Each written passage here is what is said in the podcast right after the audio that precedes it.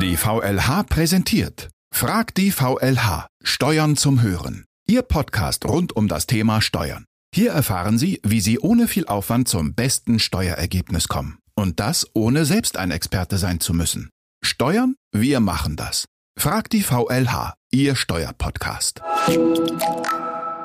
Ein Podcast zum Thema Steuern. Gibt's denn das? Ja, das gibt's mit den Steuern zum Hören. Und jetzt sage ich es mal ganz korrekt des Lohnsteuerhilfevereins Vereinigte Lohnsteuerhilfe e.V. Und Sie hören schon, dass das ein wenig sperrig klingt, deswegen kurz VLH. Vielleicht fragen Sie sich, warum wir das machen. Ganz einfach, weil Millionen von Arbeitnehmerinnen Jahr für Jahr sehr viel Geld verschenken, etwa weil sie gar nicht wissen, was sie eigentlich absetzen können, oder aber weil sie erst gar keine Steuererklärung abgeben. Zu kompliziert, zu kompliziert die Regelungen, zu kompliziert die Formulare und mit Corona ist es ja bekanntlich nicht einfacher geworden. Homeoffice, vielleicht kennen Sie das, Homeschooling, viele Sonderregelungen. Dazu waren und sind Millionen Arbeitnehmerinnen in Kurzarbeit und damit verpflichtet, eine Steuererklärung abzugeben.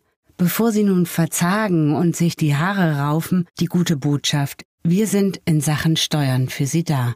Persönlich vor Ort, telefonisch, sowie per E-Mail und nun auch zum Hören und Mitnehmen für unterwegs. Wir möchten Sie informieren und begleiten. Ich werde mit Experten über alle relevanten Steuerthemen sprechen, aufzeigen, welche Fallen es gibt, welche Chancen sich bieten und natürlich, wie wir Sie bei Ihrer Steuer unterstützen können. Mein Name ist Birgit Wädchen, ich bin Finanzjournalistin und Expertin in Sachen Geldanlage. Das heißt, eigentlich kümmere ich mich darum, wie sie mehr aus ihrem Geld machen können. Aber um Geld anlegen zu können, muss man ja auch erstmal Geld haben. Und ein gutes Steuerergebnis könnte auch für Sie ein wichtiger Baustein beim Vermögensaufbau sein. Und so gesehen finde ich, passt das sehr gut zusammen. Herzlich willkommen zu unserem ersten Podcast. Heute soll es um Steuerpsychologie gehen.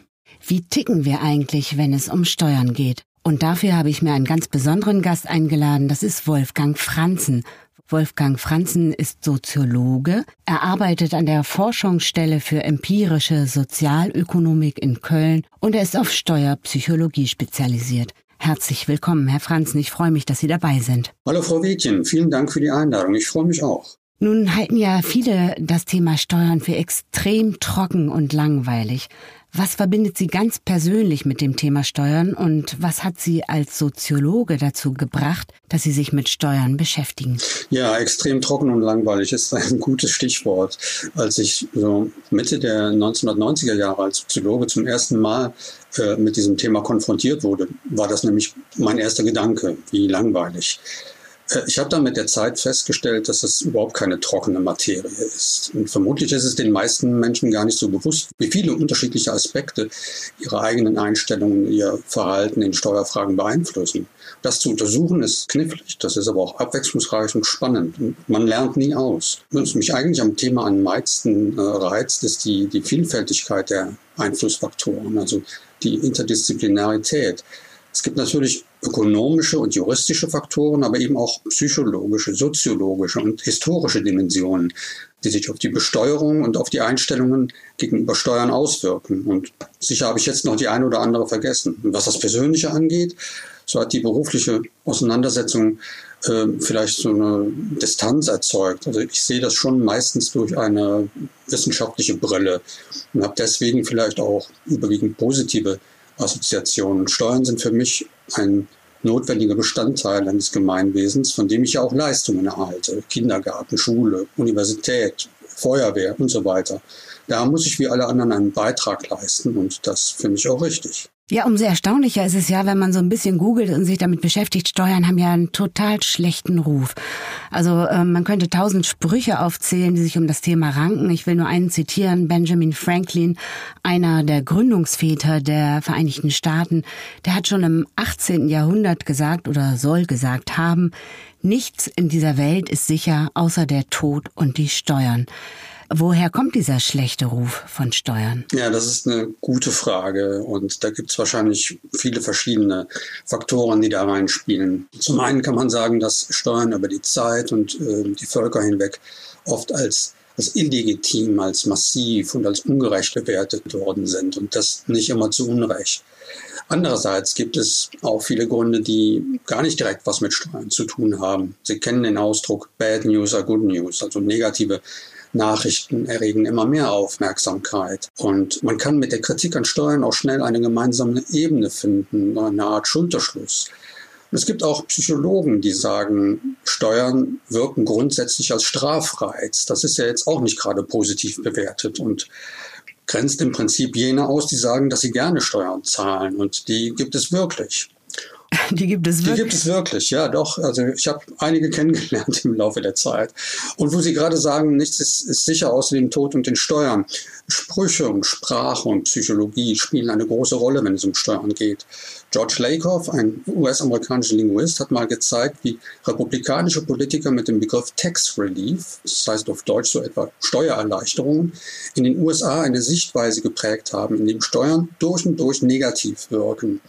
In diesem Narrativ, wie man heute sagt, sind Politiker, die für Steuererleichterungen eintreten, Helden. Ihre politischen Gegner sind die Bösen und die Steuerzahler sind die armen Opfer. Was jetzt das eigentlich spannend daran ist, wenn dieser sogenannte Frame, also von Steuererleichterungen, wenn der erst einmal im öffentlichen Bewusstsein Fuß gefasst hat, dann wird die negative Wertung mit jeder Wiederholung psychologisch verstärkt. Auch wenn Demokraten davon sprechen und etwas ganz anderes ausdrücken wollen. Und dieser Lakoff, der ist berühmt geworden mit dem Satz, Don't think of an elephant, also denken Sie nicht an einen Elefanten. Wenn Sie das einmal gehört haben, können Sie eigentlich kaum noch nicht an einen Elefanten denken. Das, den Spruch kenne ich ganz gut. Ähm, ich will nochmal auf Deutschland zurückkommen. Deutschland gilt ja auf der einen Seite als ein Land, der äh, Steuerbürger mit sehr hoher Steuermoral. Ich erinnere noch an die Finanzkrise. Da sind deutsche Steuerbeamte freiwillig nach Griechenland gefahren, damit da ordentlich Steuern eingesammelt werden. Auf der anderen Seite fällt mir aber auch ein, dass wir äh, eigentlich ja klassisch auch ein Land der Steuersparer sind. Da erinnere ich mich an die äh, Investitionen, die in den neuen Bundesländern nach der Wiedervereinigung getätigt wurden. Da waren ja ganz viele ausschließlich steuerinduziert. Was stimmt denn nun? Sind wir Deutschen eher steuerehrlich oder steuersensitiv?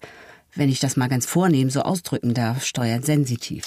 Naja, auch wir Deutschen sind ja nicht alle gleich. Also manche haben eine hohe, manche haben eine niedrige Steuermoral. Die meisten sind steuerehrlich. Das kann man definitiv so sagen. Wenn es um grundsätzliche Einstellungen wie Steuerehrlichkeit und Steuergerechtigkeit geht, sprechen wir auch eher von Steuermentalität. Und die ist in Deutschland recht positiv, das kann man so sagen. Das wird aber getrübt durch die Wahrnehmung, quasi die konkrete Wahrnehmung von öffentlicher Verschwendung oder durch die Ansicht, dass die Steuern ungleich verteilt sind, dass also Reiche proportional zu wenig und Arme zu viel zahlen. Dabei werden aber Steuern und Sozialversicherungen häufig in einen Topf geworfen. Das wird mental quasi zusammen verbucht. Das sind quasi alles Abgaben, die einfach zusammen wahrgenommen werden. Richtig.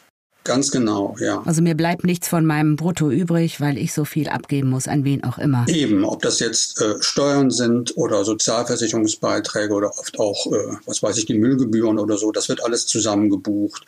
Und wegen dieser subjektiven Ungerechtigkeit wird dann schon mal das ein oder andere vom ein oder anderen ähm, am Finanzamt äh, ja, vorbeigemagelt, wie man in Köln sagt. Ähm, und das wird dann unter ausgleichender Gerechtigkeit verbucht. Ne? Also selbst Justiz. In gewisser Weise. Kann man das denn irgendwie vergleichen mit anderen Ländern? Ähm, gibt es da ein ähnliches Verhalten oder äh, verhalten sich die Bürger da ganz anders in Bezug auf Steuern? Ja, man kann das ganz gut miteinander vergleichen. Also insofern, dass man also man kann von, von verschiedenen Steuerkulturräumen sprechen. Ähm, also beispielsweise in Skandinavien ist die Steuermentalität sehr positiv, in, in Griechenland ist sie sehr negativ. Und Deutschland befindet sich so, ja, quasi dazwischen äh, auf dieser, dieser Skala, zwischen diesen Polen, aber zum Beispiel auch Tschechien. Und die Unterschiede sind ähm, historisch und kulturell bedingt. In, in Schweden hat Transparenz eine lange Tradition. Die Gesellschaft ist vergleichsweise homogen. Die Menschen fühlen sich in Staat und Politik gut vertreten und sind daher eher steuerehrlich.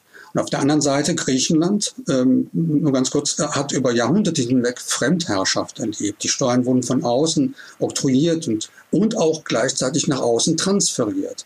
Und noch heute spricht man, wenn man von griechischen Parteien spricht, von Klientelparteien. Und die Menschen fühlen sich eigentlich immer noch fremdbestimmt. Deswegen ist die Steuermentalität negativ und die Steuermoral schlecht. Ganz kurz, kann sich das denn verändern im Laufe der Zeit oder ist das sowas ein ganz äh, prägendes äh, Symptom, dass es immer dann in dieser einen Art und Weise ist? Ja, da äh, würden wir jetzt wieder unterscheiden. Also Steuermentalität gilt als relativ stabil, mehr als die Steuermoral. Die kann sich auch verändern, ähm, wenn die Besteuerung aus irgendwelchen Gründen dann eher als als legitim, als fair wahrgenommen wird oder wenn sich das Ansehen von Politik und Staat deutlich verbessert.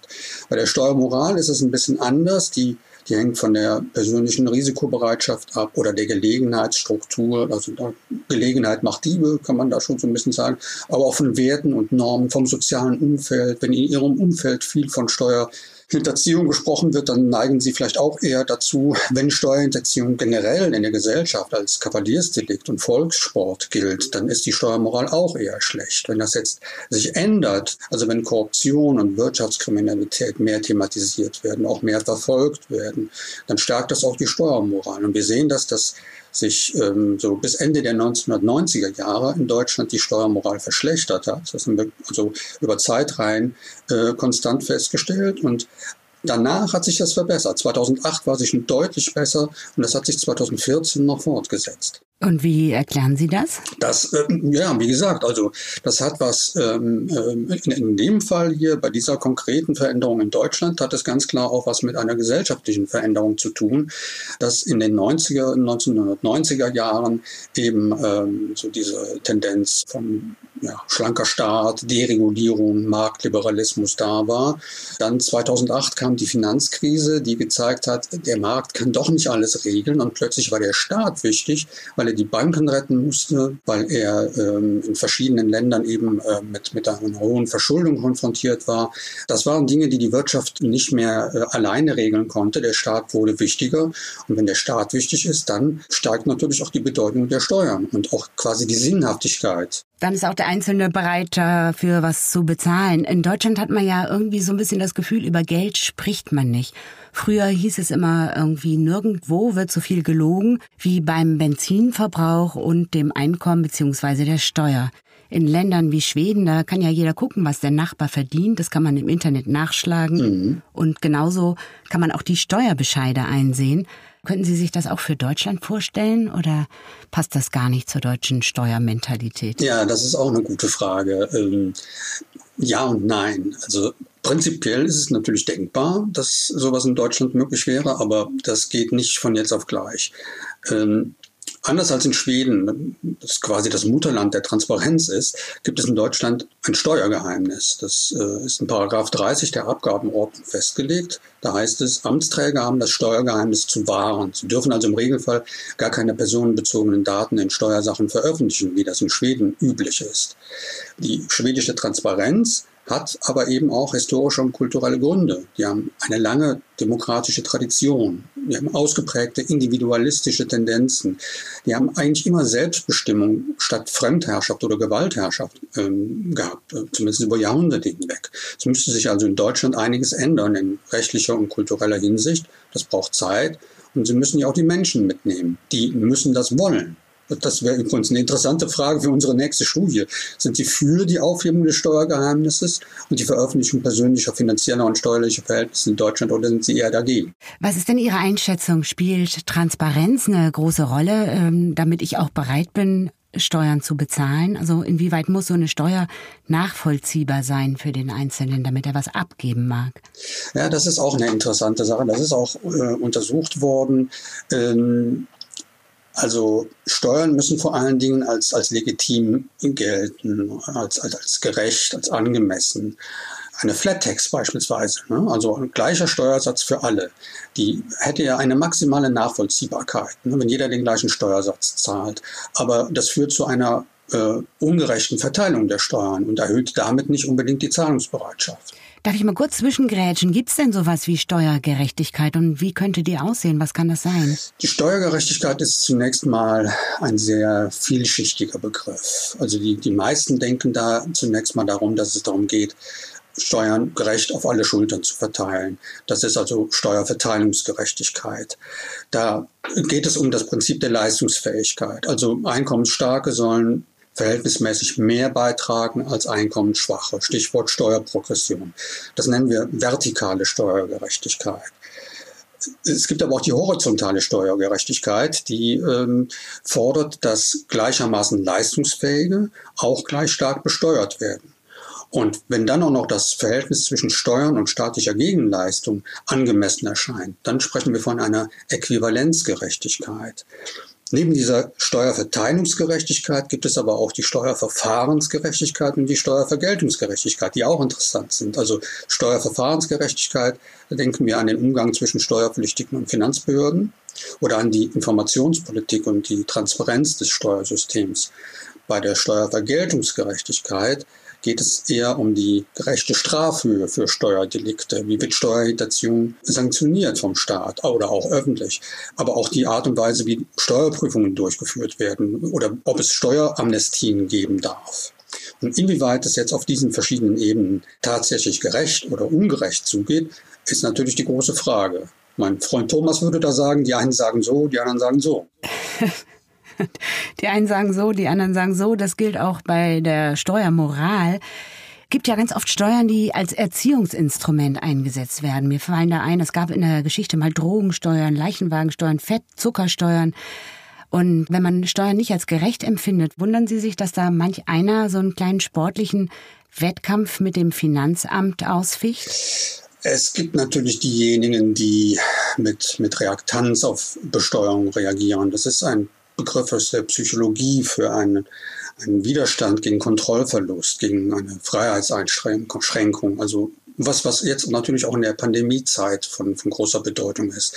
Jetzt auf steuerlicher Ebene kann man sagen, Reaktanz kommt dann zustande, wenn die Steuern als besonders massiv oder unerwartet oder eben als illegitim wahrgenommen werden, wenn sich die Menschen gegängelt fühlen. Also zum Beispiel mit einer Erziehungssteuer oder also eine Lenkungssteuer nennt man das auch.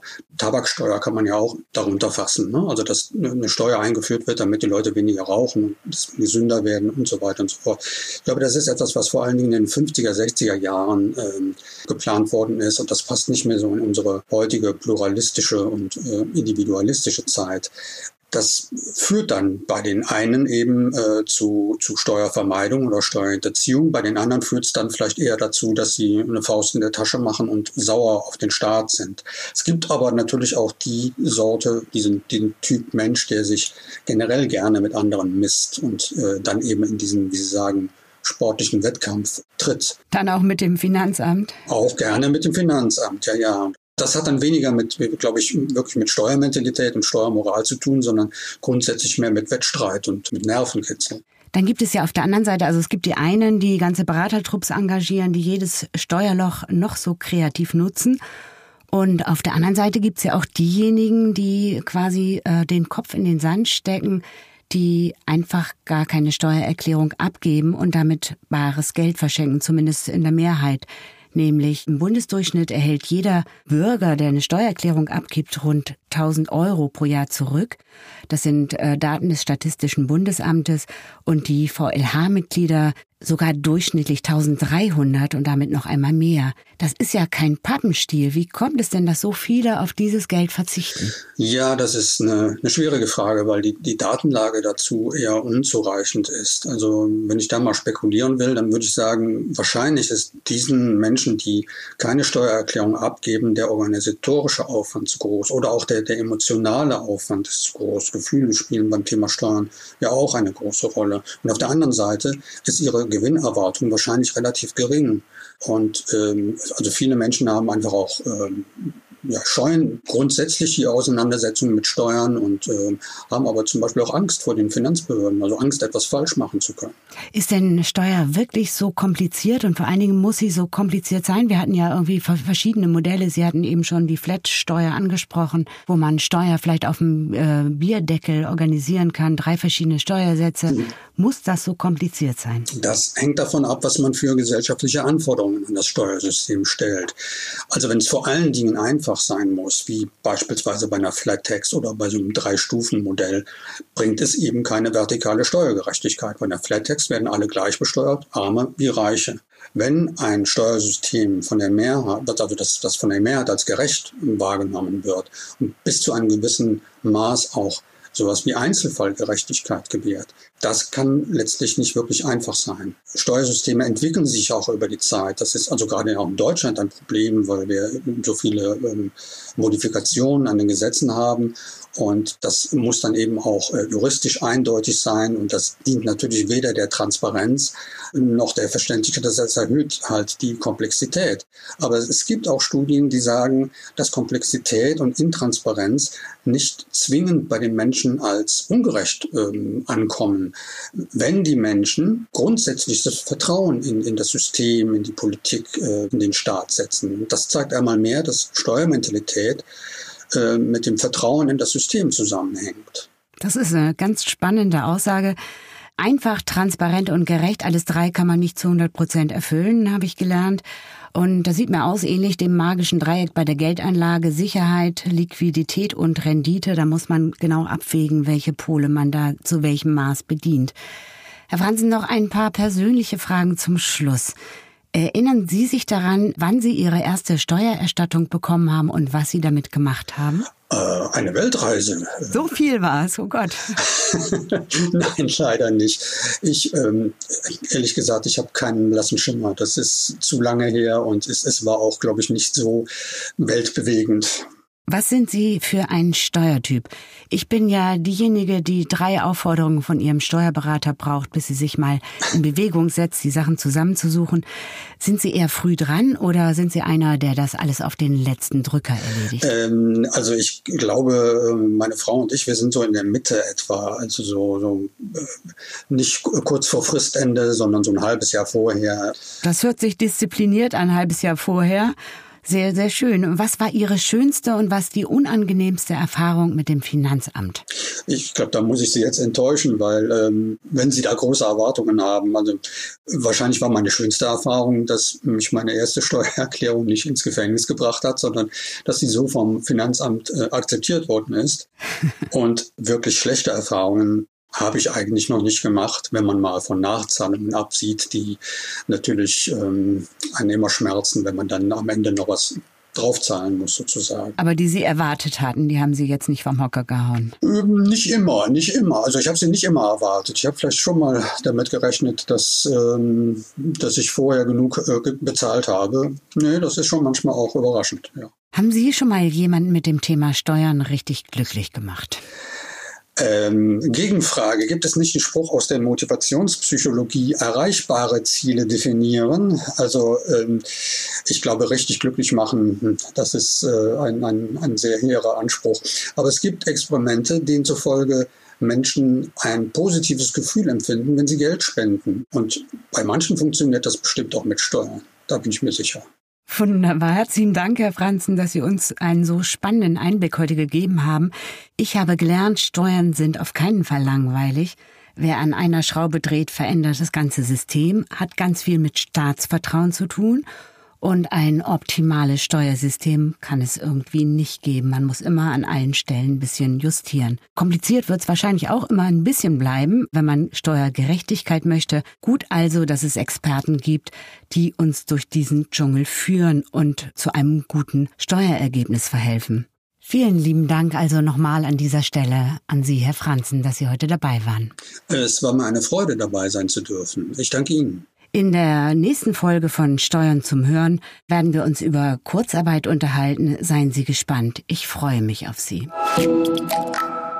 Das war Frag die VLH, Ihr Steuerpodcast der VLH.